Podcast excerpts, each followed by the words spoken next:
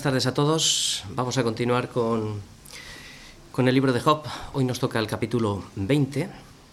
Y bueno, es un capítulo en el que Zofar le va a responder a Job por las declaraciones que hizo en el capítulo anterior, el capítulo 19. Bueno, bien, vamos a empezar primeramente con una pequeña, bueno, una introducción y luego vamos a hacer un pequeño análisis desde que comenzamos hasta, hasta donde estamos, para que podamos tener una perspectiva de lo que estamos viendo. Muy bien, el gran problema del hombre hoy en día, del que tanto venimos predicando, es el pecado. Sí, el pecado que nos hizo perder la identidad y también el propósito. Por eso dijo Elifaz, bien dicho, así como las chispas se levantan para volar por el aire, así el hombre nace para la aflicción. Es decir, que mientras las chispas vuelan hacia arriba por la ley de la naturaleza, el hombre de manera natural nace para la aflicción. ¿Por qué? Porque nace en pecado por la sentencia de la ley de Dios que dice que la paga del pecado es muerte y que como el pecado entró en el mundo por un hombre y por el pecado la muerte, así la muerte pasó a todos los hombres por cuanto todos pecaron. Por eso nacimos en aflicción, en pecado. Pero hay buenas noticias. El Evangelio nos anuncia hoy que hay misericordia antes de que venga el juicio. Eso es hoy. Solo a través del arrepentimiento y la fe en el sacrificio perfecto del Hijo de Dios. Así es como el Señor nos restaura y nos devuelve a la vida, a esa vida que todos perdimos, recuperando de nuevo nuestra identidad y el propósito para saber quién soy y quién es Dios. Y esto es lo que todos nosotros hemos recuperado cuando el Señor nos ha llamado. Job es un ejemplo de cómo el Señor nos rescató de la tierra de Uz. Es un ejemplo de cómo nos devuelve a la vida en Cristo y cómo nos guía y nos enseña a través de las pruebas. Job era un varón, como todos conocemos, que vivía en la tierra de Uz. Era un hombre conocido por Dios, punto importante, y Dios le, habría, le había prosperado abundantemente en todas las áreas de su vida. Y el libro comienza narrando en qué consiste esta prosperidad que a veces mal interpretamos. El libro comienza dando por orden esas cualidades que tienen valor y que muchas veces las despreciamos. Lo primero que dice el libro habla de la identidad, un varón llamado Job. Lo segundo que nos dice es su carácter, las características de esa restauración. Este hombre era perfecto, recto, temeroso de Dios y apartado del mal. ¿Nació así? No. Estas fueron las características que el Señor restauró en él, como en cada uno de nosotros. Después, lo tercero que restaura, perdón, lo, lo tercero que bendice es su familia, que es lo que se menciona, y lo cuarto que se menciona son los bienes materiales. En el mundo lo importante es tanto tienes, tanto vales. Eso es realmente lo que vale en el mundo y el resto no tiene importancia. Pero ya vemos que la Biblia lo pone en cuarto lugar. Como Job era temeroso de Dios, cada día hacía sus labores de sacerdote en casa. Este es el propósito, ya empieza a funcionar con su propósito, el propósito que Dios le había dado. Temía que sus hijos pecaran, que pecaran contra Dios. Por tanto, ofrecía cada día sacrificios al Señor. Él era un hombre intachable. Y Elifaz, mismamente da testimonio de él cómo enseñaba y cómo fortalecía las manos de los afligidos. Esto lo vimos en el capítulo 4.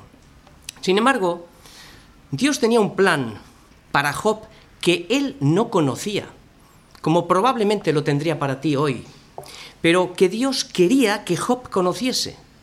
Y entre otros muchos propósitos que ya hemos aprendido durante todo este tiempo, quería que conociera el plan de salvación que Dios tenía preparado desde antes de la fundación del mundo para que los creyentes de la antigüedad y para todos los que en el futuro habrían de creer en el Hijo de Dios.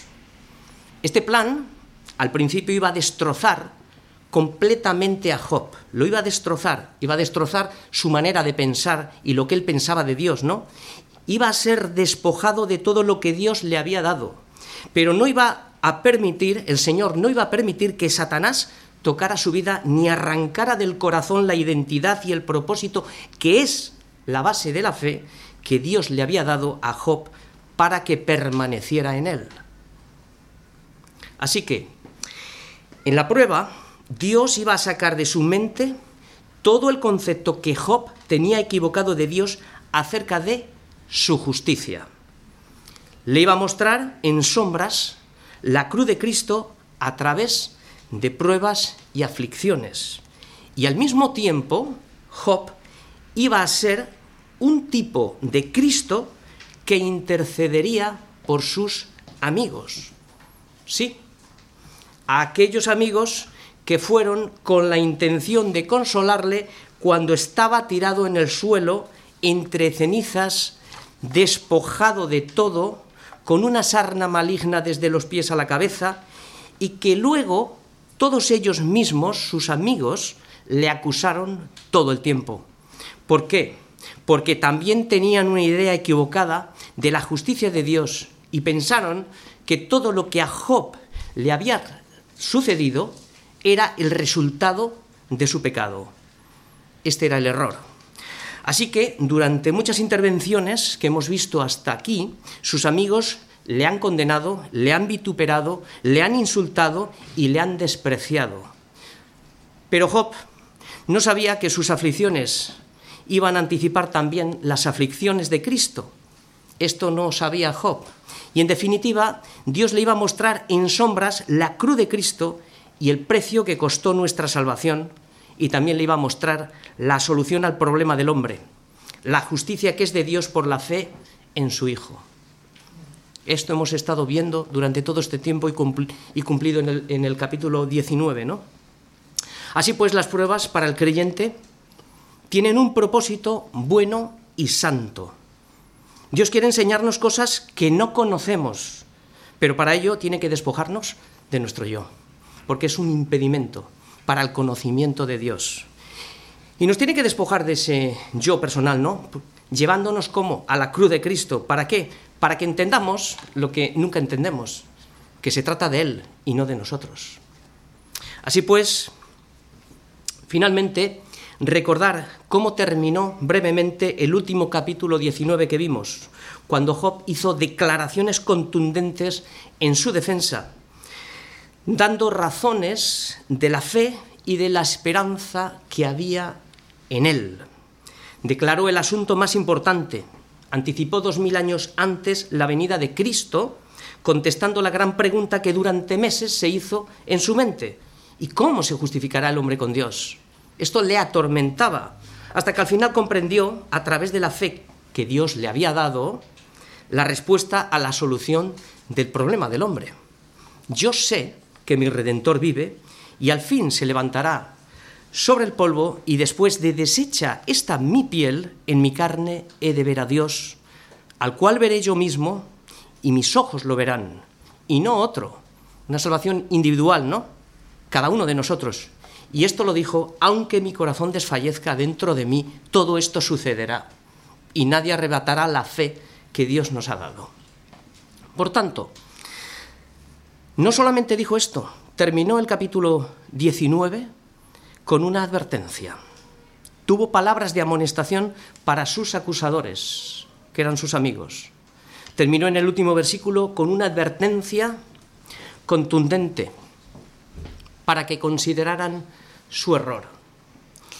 Temed vosotros delante de la espada, porque sobreviene el furor de la espada a causa de las injusticias. ¿Para qué? para que sepáis que hay un juicio. Y esto es lo que se nos olvida. Vivimos la vida, hay un juicio, todo se acabará. Y aquí lo dejamos el último día. Ahora el acusado Job es traído de nuevo a la, a la sala y el juicio se reanuda y comienza a zofar. Esta es la última intervención que va a hacer Zofar en el libro de Job, en la que tratará de probar que Job es culpable. Y vamos a leer ahora todos los versículos. Respondió Zofar Namita y dijo, Por cierto, mis pensamientos me hacen responder y por tanto me apresuro. La represión de mi censura he oído y me hace responder el espíritu de mi inteligencia. ¿No sabes esto? ¿Que así fue siempre? desde el tiempo que fue puesto el hombre sobre la tierra, y que la alegría de los malos es breve y el gozo del impío por un momento. ¿No sabes esto, Job? Aunque subiere su altivez hasta el cielo y su cabeza tocare en las nubes, como su estiércol perecerá para siempre. Los que le hubieren visto dirán, ¿qué hay de él? Como sueño volará y no será hallado y se disipará como visión nocturna. El ojo que le veía nunca más le verá, ni su lugar conocerá más. Sus hijos solicitarán el favor de los pobres y sus manos devolverán lo que él robó. Sus huesos están llenos de su juventud, más con el, mas con el polvo yacerán. Si el mal se endulzó en su boca, si lo ocultaba debajo de su lengua, si le parecía bien y no lo dejaba, sino que lo detenía en su paladar, su comida se mudará en sus entrañas, y el de áspides será dentro de él. Devoró riquezas, pero las vomitará, de su vientre las sacará. Veneno de áspidez chupará, lo matará lengua de víbora. No verá los arroyos, los ríos, los torrentes de miel y de leche. Restituirá el trabajo conforme a los bienes que tomó y no los tragará ni agozará. Por cuanto quebrantó y desamparó a los pobres, robó casas y no las edificó. Por tanto, no tendrá sosiego en su vientre, ni salvará nada de lo que codiciaba. No quedó nada que no comiese, por tanto su bienestar no será duradero. En el colmo de su abundancia padecerá estrechez la mano de todos los malvados vendrá sobre él. Cuando se pusiere a llenar su vientre, Dios enviará sobre él el ardor de su ira y le hará llover sobre él y sobre su comida.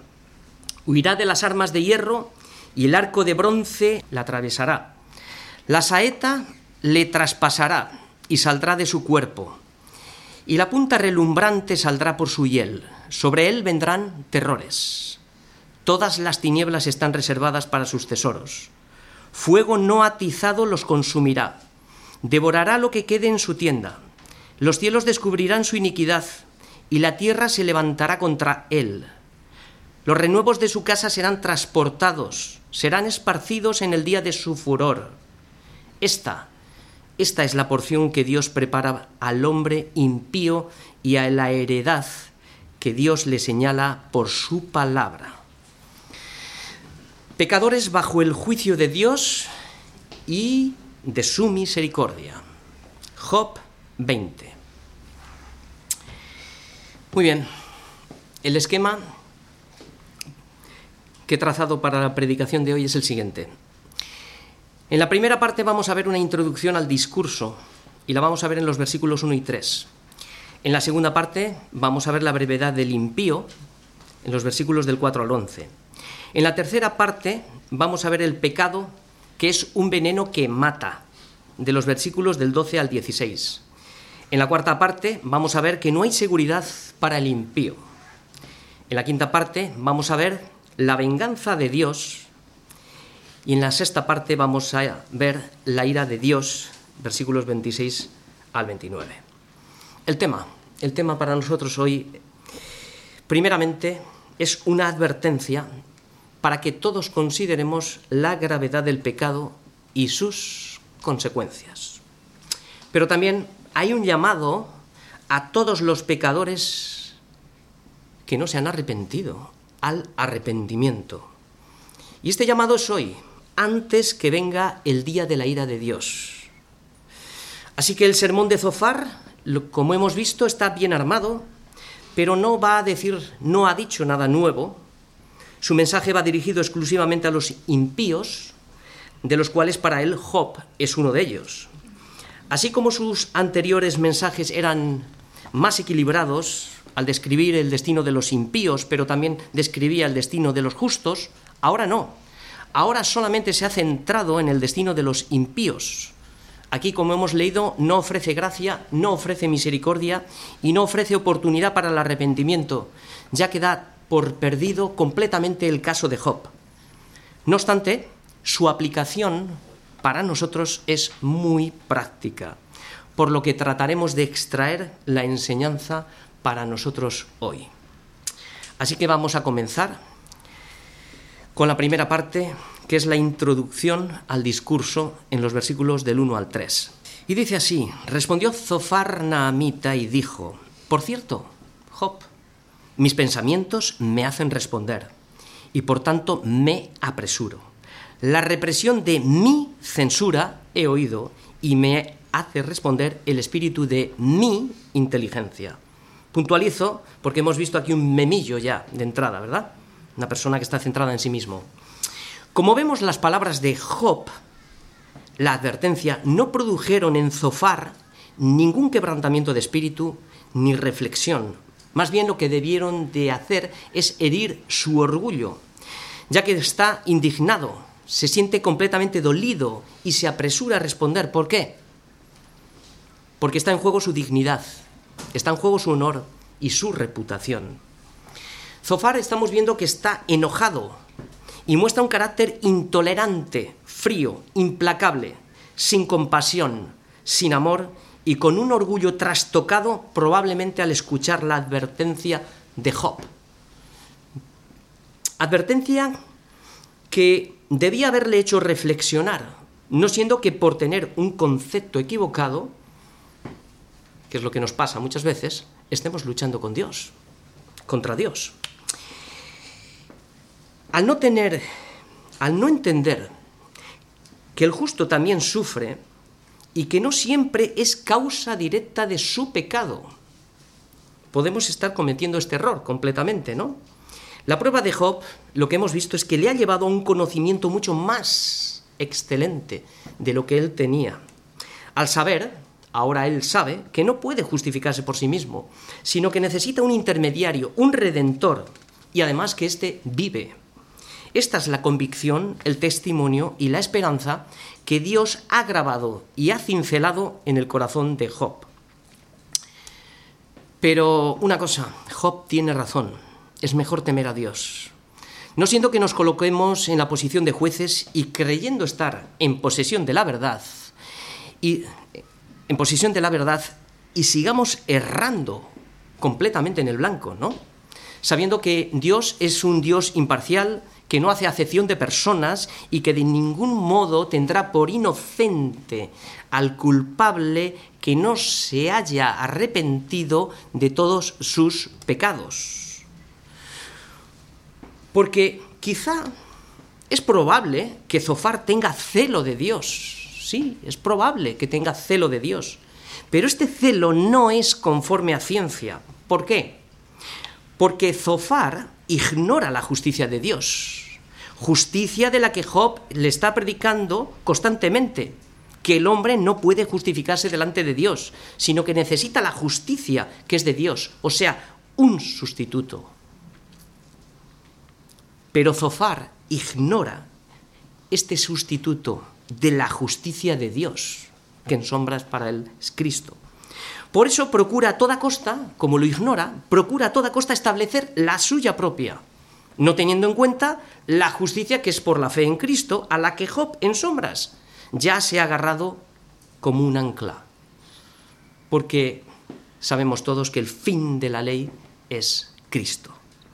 Así pues, Zofar pretende arrancar del corazón de Job la fe y la esperanza que le sostenía.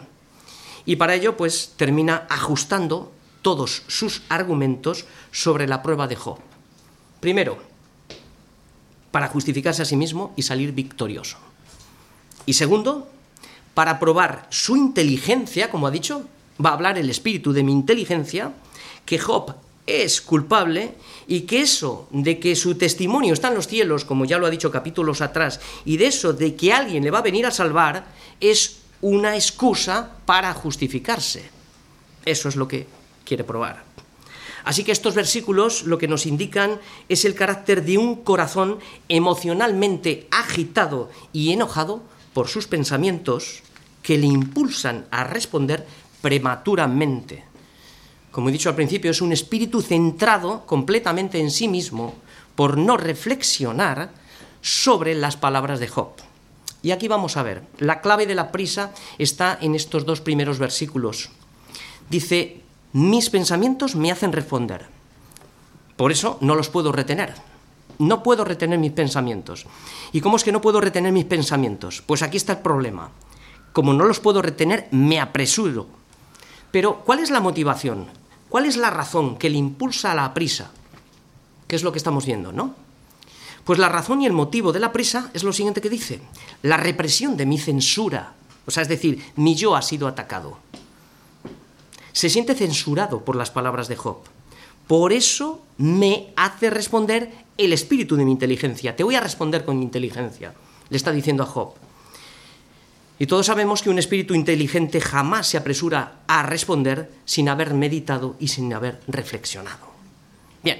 Temas prácticos de esta introducción al mensaje para nosotros. Primero, cosas que debemos de aprender. Un espíritu que es inteligente está siempre bajo control del Espíritu Santo. Esto es mansedumbre. Segundo, el orgullo, como hemos visto, arroja la represión. pocas veces, muy pocas veces, estamos dispuestos a recibir la corrección. Tenemos la tendencia innata de defendernos automáticamente, lo cual produce en nosotros más orgullo. Cuando mi yo es más atacado y yo respondo rápidamente, me defiendo más, mi orgullo crece. Tercero, un espíritu insensible no forma parte de la piedad. Generalmente los que se apresuran a hablar también son las personas que más tardan en entender y aprender, porque el orgullo es un obstáculo para aprender. Por eso es mejor escuchar el consejo y recibir la corrección, para que seamos sabios en nuestra vejez. Nos dice Proverbios 19:20. Escuchar primero y luego recibir, porque si escucho y no recibo, por eso no solamente es escuchar, sino también recibir. Pero ¿cuántos oyen y no entienden? Cuarto, ¿cómo podemos cultivar un espíritu de inteligencia cuando somos amonestados? Pues como enseña Santiago, en tres pasos. Por esto, mis amados hermanos, primero, todo hombre sea pronto para oír. Primero, pronto para oír. Segundo, tardo para hablar aquí vemos un espacio entre el oír y el hablar. Aquí hay una reflexión. Tenemos que reflexionar, tenemos que pensar. Si, nos están haciendo una corrección, si, si nos han llamado la atención por lo que sea, cualquier cosa que sea, tenemos que reflexionar. No podemos responder automáticamente. Y sobre todo cuando hemos sido amonestados, que es el punto. Y tercer paso, tardo para irarse. Cuando he reflexionado este punto tercero, ya lo he razonado. He razonado que la ira del hombre no obra la justicia de Dios, como dice Santiago. Y es puro sentido común. Quinto, cultivar un espíritu de inteligencia. ¿Cómo podemos cultivar el espíritu de inteligencia? Pues cultivar el espíritu de inteligencia es un hábito que consiste en la meditación de la palabra y la oración. Y voy a decir unas palabras que dijo Modi que me parecen muy interesantes dijo que si solamente leemos la palabra de Dios y no oramos, podemos enorgullecernos del conocimiento sin el amor que edifica. Pero si oramos y no leemos la palabra, entonces ignoramos la mente de Dios. ¿Qué voy a pedir si no? ¿Cómo voy a orar si no conozco su palabra? Nos volveremos místicos y fanáticos y nos dejaremos llevar por todo, eh, por todo viento de doctrina. Por eso necesitamos la palabra y la oración. Así pues, vemos cómo Zofar pretende obrar la justicia de Dios a través de la ira desenfrenada, no con el amor que edifica. ¿Lo vemos? Entonces vemos claramente el corazón de Zofar que ha quedado abierto, que no es tanto defender a Dios, sino más bien está defendiéndose a sí mismo porque su yo ha sido atacado. Pues muy bien, después de esta introducción a la predicación, vamos a comenzar con la predicación, con el sermón que ha preparado Zofar, porque eso era la introducción, lo que le hace responder, lo que está diciendo. Vamos a leer los versículos del 4 al 11. La brevedad del impío. Y aquí vamos a ver la base de su argumento, cómo lo está montando. ¿No sabes esto? Que, es, que así fue siempre y desde el tiempo que fue puesto el hombre sobre la tierra, que la alegría de los malos es breve y que el gozo del impío es por un momento? ¿No sabes esto, Job? Aunque subiere su altivez hasta el cielo y su cabeza tocare en las nubes, como su estiércol perecerá para siempre. Los que le hubieran visto dirán, ¿qué hay de él? Como sueño volará, y no será hallado, y se disipará como visión nocturna. El ojo que le veía nunca más le verá, ni su lugar le conocerá más. Sus hijos solicitarán el favor de los pobres, y sus manos devolverán lo que él robó. Sus huesos están llenos de su juventud, mas con él en el polvo yacerán. Eso es. Así que estamos viendo aquí que los versículos 4 y 5 abren el debate sobre la brevedad de la alegría de los malos y del gozo de los impíos. Por más que el malvado trate de prolongar su deleite en el pecado, pronto experimentará los efectos de la amargura. Este es el punto eh, que hace referencia eh, Zofar. Sobre esta base desarrolla el sermón, dando a entender que la alegría y el gozo de Job se había acortado porque era un malvado. Aquí es donde hierra en el discernimiento. Es decir, que muchas veces Dios no da tregua en vida. Sin embargo, vemos que muchos malvados prosperan, ¿no? Esto lo estamos viendo, y encima viven muchos años y todo les va bien. Pero a efectos espirituales, ¿qué son 80 o 90 años en comparación con la eternidad? ¿Cuántas personas conocemos de 80 o 90 años y dice parece que fue ayer? La vida es un suspiro. El versículo 6 es el central para nosotros. Nos habla del principal pecado del hombre. Y aquí está, la altivez. Este es el pecado de orgullo, por el que toda la raza humana cayó al querer ser como Dios. Lo que estamos viendo aquí, que cultivamos el orgullo cuando despreciamos el consejo de Dios. ¿Cuándo cultivamos el orgullo? Cuando despreciamos el consejo de Dios. ¿Cuándo cultivamos el orgullo? Cuando despreciamos el consejo de Dios. Por eso hay tantas personas que se creen Dios. Pero cuanto más alto suba tu orgullo, y el orgullo es no tener en cuenta a Dios, hacer mi propia vida. Cuanto más alto suba el orgullo, más fuerte será la caída. Cuidado, porque así fue la rebelión y la altivez de Satanás, y así fue su caída. Y al revés, la humillación y el arrepentimiento es la escalera de la sabiduría para bajar para descender hasta llegar al valle de la humildad. Y es ahí, cuando hemos bajado, cuando nos hemos humillado delante de Dios y cuando confesamos nuestro pecado. Allí es donde Dios exalta al humilde y a los quebrantados de corazón. Pero los que se elevan, a estos Dios los humilla hasta el polvo de la tierra. Este es un principio del Señor. En el versículo 11 vemos que es triste cuando los pecados del hombre llevan a muchos a muchos jóvenes a la muerte. Pero ¿a cuántos ha matado la droga, el SIDA, el alcohol? ¿A cuántos ha matado la mala vida? ¿A cuántos ha matado el desorden? ¿A cuántos ha matado la lujuria? Etcétera, etcétera. La escritura nos advierte continuamente que el pecado mata y acorta la vida. Sin embargo, una vida en Cristo es una vida ordenada, Ahora bien, esto no es garantía de que vayamos a vivir más años aquí, pero es cierto que el orden, la justicia y la santidad alargan nuestra vida. ¿Por qué? Pues porque nos libra de la corrupción del pecado, de ese veneno que mata. Y en el sentido espiritual, pues evidentemente vivirás eternamente y para siempre con Cristo. Así es. Y ahora seguimos en aumento. Hemos visto la base del argumento.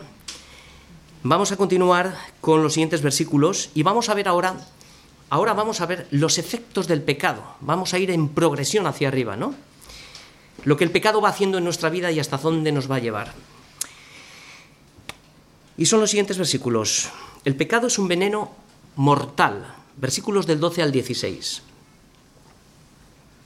y dice así, si el mal se endulzó en su boca, si lo ocultaba debajo de su lengua, si le parecía bien y no lo dejaba, sino que lo detenía en su paladar, su comida se mudará en sus entrañas, y él de áspidez será dentro de él.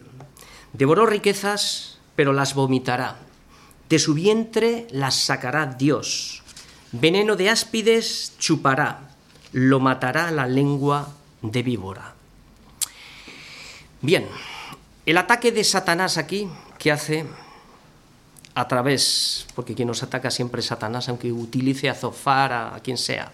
El ataque de Satanás a Job por medio de Zofar nos enseña los efectos del pecado, cómo se presenta, cómo se desarrolla y las consecuencias que produce, y también cuáles son las consecuencias irreversibles para los que mueren en Cristo. Es muy importante entender esto. Lo vamos a ver en varias partes. Primera parte, ¿cómo se presenta? ¿Cómo se presenta el pecado? En el versículo 12. Hemos visto que es atraído por la dulzura. El pecado se presenta muy atractivo. Entra fácilmente cuando nuestra propia concupiscencia, que es nuestro pecado interno, en nuestros miembros, es atraída y seducida por los deseos de los ojos, los deseos de la carne y la vanagloria de la vida. Estos son los tres ingredientes de atracción del mundo.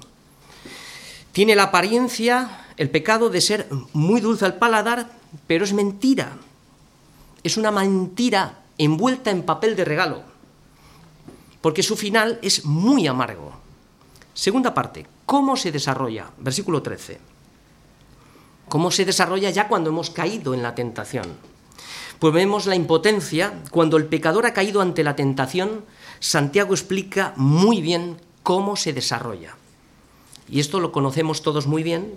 En Santiago 11 del 14 al 15 dice que cada uno es tentado cuando cuando de su propia concupiscencia es atraído y seducido, como hemos dicho a través de los ojos, a través de la carne, a través del deseo de la vanagloria de la vida. Son tres deseos. Entonces la concupiscencia, después que ha concebido, da a luz el pecado. Y el pecado siendo consumado, da a luz la muerte. Ahora bien, esto no sucede de la noche a la mañana. Muchos que dejaron la iglesia lo hicieron meses antes de irse. Muchos que podemos ver que hacen, bueno, cosas que nosotros no pensábamos, ya estaba, ya estaba concebido en su mente. Cuando se fueron dio a luz lo que ya estaba gestado, ya estaba gestado en el corazón. La tentación no es pecado, no, no es pecado. Lo que es pecado es caer en la tentación. Jesús fue tentado en todo. La tentación no es pecado. El problema es cuando nos quedamos ahí, mirando la tentación. No, no. Caer en la tentación, eso sí es pecado. Tercero, las consecuencias. Versículo 3. Si te parecía bien lo que hacías, no lo dejabas, sino que lo detenías en tu paladar. Por tanto, ¿qué pasa? Te quedas atrapado. El pecado nos hace esclavos. No lo puedes dejar. Es como una droga. Tenemos un ejemplo de las consecuencias que ya todos conocemos. David probó la dulzura del veneno del pecado con Bexabé la primera consecuencia, la muerte de Urias. Y vimos todas las desgracias que ya todos conocemos que trajo a su vida. Hasta que llegó el tiempo de la reflexión y dijo, mientras callé, mientras ha pasado todo este tiempo, se envejecieron mis huesos. Y es verdad, produce enfermedades dentro de nuestra vida. El mi gemir todo el día, porque de día y de noche se agravó sobre mí tu mano, claro. El pecado es lo que hace en nosotros, se volvió mi verdor en sequedades de verano, ya ni sonrío, ya no tengo, no tengo esa lucidez, estoy amarregado. Pero David reflexionó.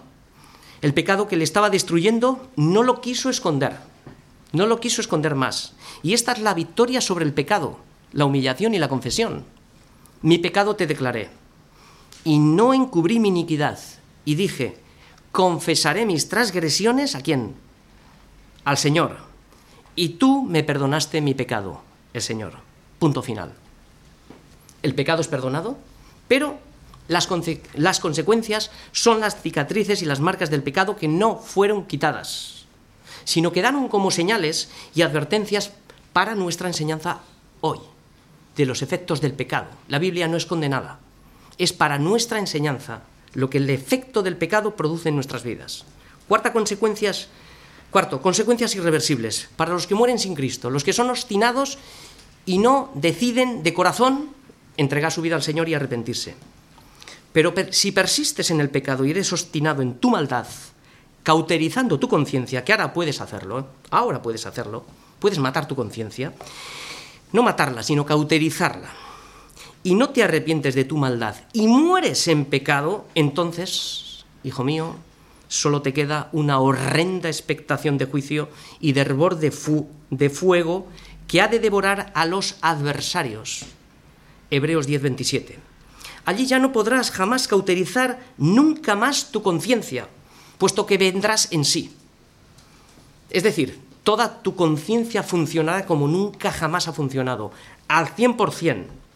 Y allí, ya, en el infierno, ya donde esté, cuando se consuma tu carne y tu cuerpo, y al final, cuando se consuma todo, y digas, digas, has venido en sí, tu conciencia funciona al 100%, y dirás, ¿cómo aborrecí el consejo?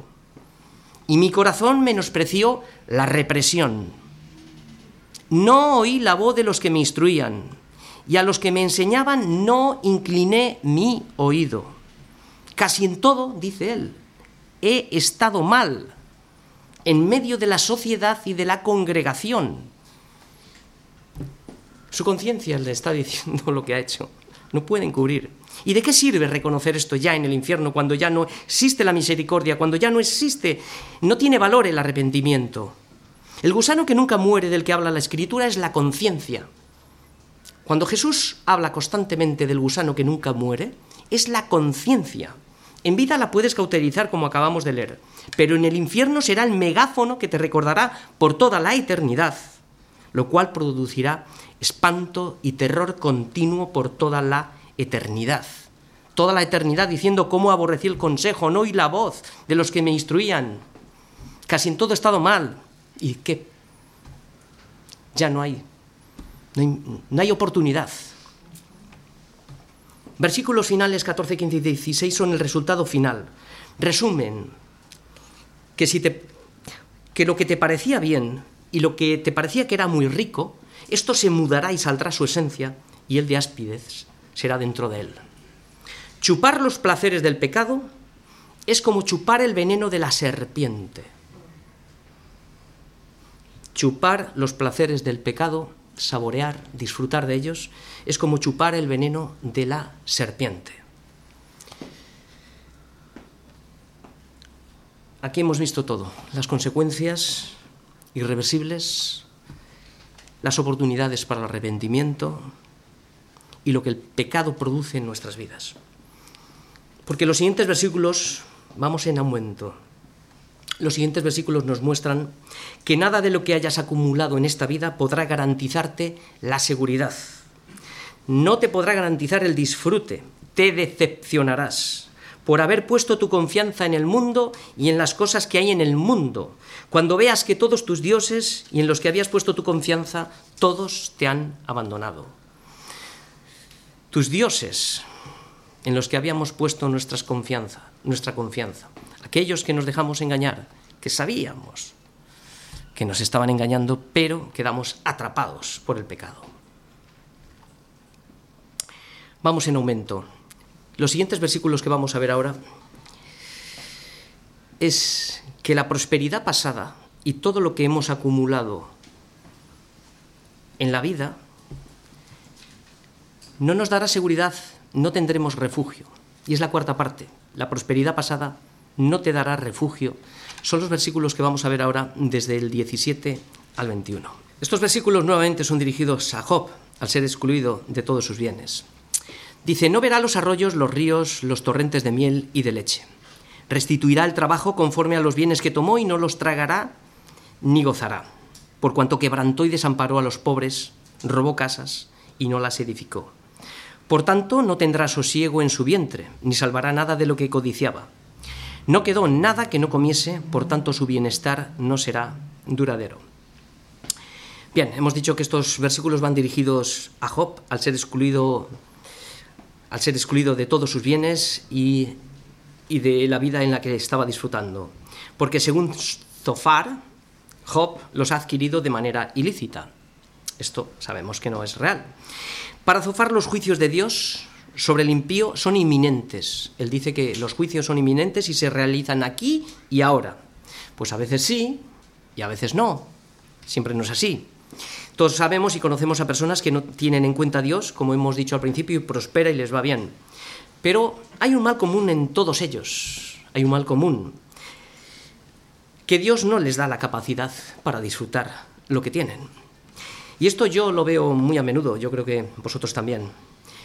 Que aunque coman, hay gente que se gasta mucho dinero y todo el mundo está, todo el día está hablando de comidas. Aunque beban y estén hablando de lo que se gastan en beber, aunque viajen, hoy está aquí, Salva hoy está en el otro lado, lo, lo oigo continuamente, aunque compren y compren mucho, aunque acumulen y tengan mucho o muchas casas, jamás el corazón quedará satisfecho. ¿Por qué? Porque el mundo y las cosas que hay en el mundo producen muchos más deseos. Nunca dices hasta aquí. Siempre hay un deseo mayor. El pobre quiere ser rico y, el rico quiere tener más. Nunca se sacian. Solo se sacia cuando Cristo es su centro. Solamente cuando Cristo es nuestro centro es cuando realmente hay disfrute. Y el versículo 17 en sentido espiritual nos enseña que en el futuro todas las personas que han vivido de espaldas a Dios y no se han arrepentido no podrán disfrutar de lo que Dios ha preparado. Mientras ellos están en tormento, no podrán disfrutar del río de la vida eterna, ni de los frutos del paraíso, ni de los placeres de los gozos del reino de los cielos, que son las cosas que Dios ha preparado para los que le aman. Y lo más importante, lo más importante de todo, no podrán disfrutar de la presencia de Cristo por toda la eternidad. Todo se perderá, todo. Qué pena. Por desear los placeres temporales, cambiar los gozos eternos por las migajas de este mundo. Qué pena. Creo que es un mal negocio. Ahora entendemos mejor las palabras de Pablo, que todo lo que había adquirido en esta vida llegó al entendimiento de que no tenía ningún valor, que todo, absolutamente todo lo tenía por basura para ganar a Cristo. Vaya negocio que hizo. Pablo. Él sí supo negociar. No significa que los cristianos no disfrutemos de las cosas temporales que Dios nos da. Por supuesto que sí.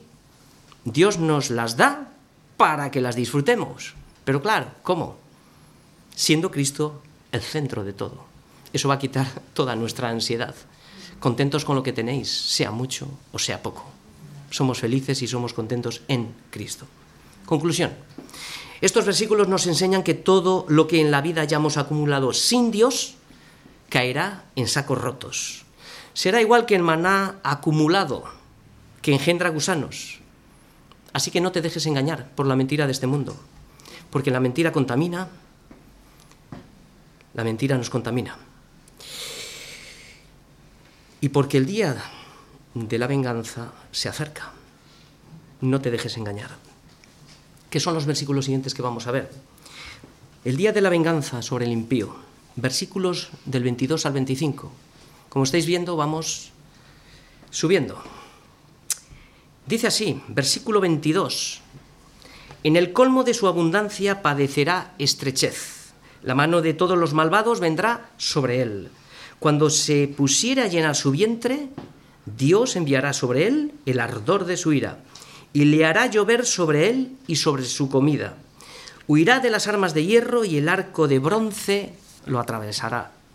La saeta le traspasará y saldrá de su cuerpo, y la punta relumbrante saldrá por su hiel. Sobre él vendrán terrores. Bien, estos versículos nos enseñan que en el día de la venganza el impío sentirá tal angustia que le dejará perplejo. ¿Por qué? Porque Dios derramará el ardor de su ira. Además se sentirá con tal incapacidad de huir que no podrá defenderse del ardor de su ira. Porque en esta guerra no valen las armas humanas. Él, el impío, tratará de huir, pero es inútil. Es inútil huir cuando Dios se dispone a destruir. Es inútil. La ejecución será rápida y eficaz, porque dice que la flecha alcanzó mortalmente al malvado y el terror de la muerte se apoderó de él, porque lo siguiente que le espera son los terrores del juicio. Esto es lo siguiente que le espera. Así que, como vemos, no hay salida, no hay escapatoria. Nada de lo que poseemos nos puede guardar, ni defender, ni darnos la salvación ni la vida eterna. El único lugar seguro es el centro de la voluntad de Dios. El único lugar seguro es Cristo. Solo podemos entrar en este refugio deponiendo las armas de guerra y dejar de pelearnos todo el tiempo con Dios. Solo se puede entrar en ese refugio mediante las coordenadas, el arrepentimiento y la fe en Jesucristo. Es el único lugar seguro, el único lugar seguro antes de que venga el día de la ira y del justo juicio de Dios, que son los versículos que vamos a leer ahora y que de seguro vendrá. Vamos subiendo. Sexta parte. El día de la ira y del justo juicio de Dios. Versículos del 26 al 29. Dice así, todas las tinieblas están reservadas para sus tesoros. Fuego no atizado los consumirá.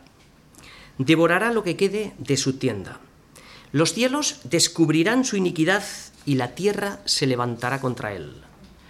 Los renuevos de su casa serán transportados, serán esparcidos en el día de su furor. Esta es la porción que Dios prepara al hombre impío y la heredad que Dios le señala por su palabra. El día de la ira de Dios, la Biblia nos enseña que muchos tratarán de ocultarse de su presencia, pero no hay un lugar donde se pueda uno esconder. Todo está descubierto a sus ojos. Allí donde se hayan escondido, el lugar más secreto y más seguro, allí donde digan paz y seguridad, allí les vendrá destrucción repentina. Apocalipsis nos da una pequeña visión de lo que sucederá. Dice que los reyes de la tierra y los grandes y los ricos y los capitanes y los poderosos, pero también todo siervo y todo libre, dice que se escondieron en las cuevas y entre las peñas de los montes. Y decían a los montes y a las peñas, caed sobre nosotros y escondednos del rostro de aquel que está sentado en el, sobre el trono y de la ira del Cordero. Pues no hay lugar, porque el versículo 27 dice que los cielos descubrirán los secretos más ocultos del corazón. Los libros del juicio se abrirán y se descubrirán los secretos de los hombres. Saldrá a la luz toda la iniquidad. Aquel día será día de tinieblas, será un día de oscuridad, será un día de espanto, será un día de auténtica vergüenza. Lo que hemos hecho en lo oculto quedará registrado y será publicado y todos lo verán. Así dijo Jesús, porque nada hay oculto, nada hay encubierto que no haya de descubrirse, nada, ni oculto que no haya de saberse, todo se sabrá. Por tanto, todo lo que habéis dicho en tinieblas, o sea, escondidos, todo lo que habéis hecho, porque el pecado muchas veces, la mayoría de las veces es escondido, dice que a la luz se oirá.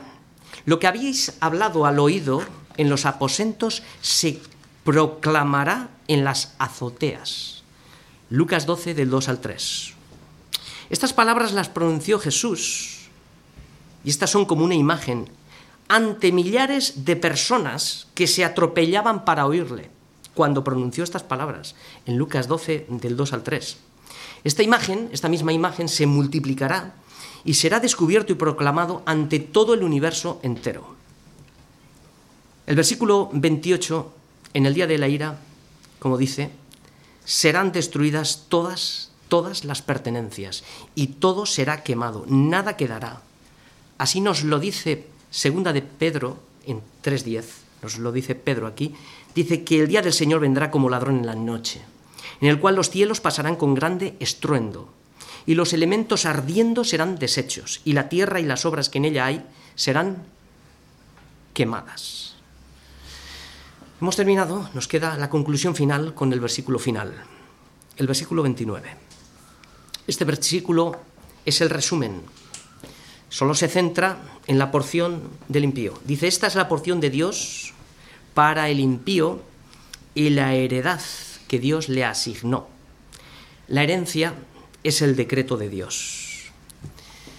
Titulábamos la predicación Pecadores bajo el juicio de Dios. Este es el título de nuestro mensaje. Esta era la situación en la que todos nos encontrábamos antes de estar en Cristo. Y esta es la situación en la que ahora se encuentran todos aquellos que no se han arrepentido.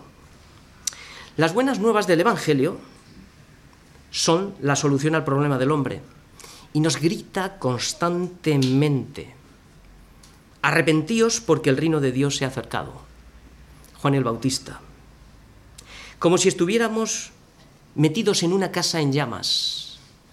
Así, arrepentíos, gritando. Arrepentíos y creed en el, en el Evangelio. Arrepentíos o pereceréis, dijo Jesús. Bien, Zofar termina explicando cuál es la porción y la herencia de Dios para el impío. Pero realmente se queda muy lejos de lo que será la realidad. La realidad será peor.